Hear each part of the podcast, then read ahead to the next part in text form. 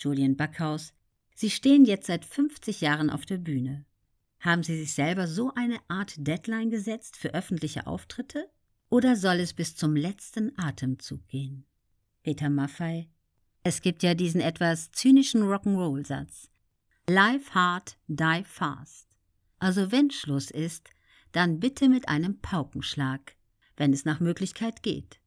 Ich glaube, diesen Wunsch, den haben viele.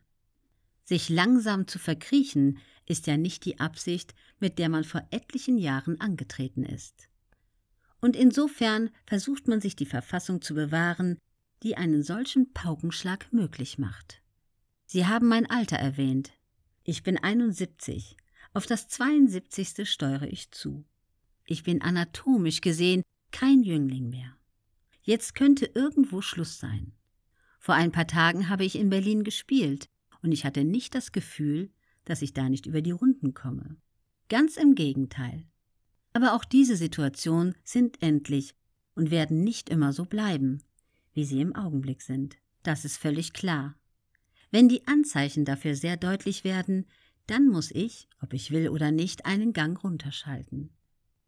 Und die Frage ist dann nur, ob der Gang, wenn man ihn runterschaltet, dann noch die eigenen Vorstellungen erfüllt. Und da wird man sich fragen, war es das? Ja oder nein? Im Augenblick nein. Im Augenblick würde ich liebend gerne rausgehen und die verbleibenden 19 Konzerte unserer Tour spielen. Ich darf es nur nicht. Und die anderen meiner Kollegen ebenfalls nicht.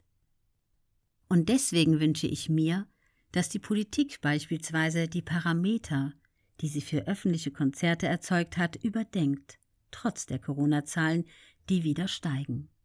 Und dass sich die Bundesregierung fragt, ob man mit einer höheren Kapazität nicht vielleicht doch spielen kann, ohne sich und andere zu gefährden.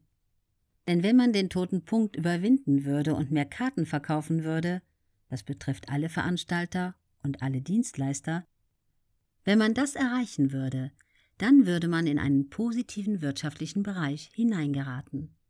Selbst wenn der nur marginal ist, wäre das schon ein guter Anfang.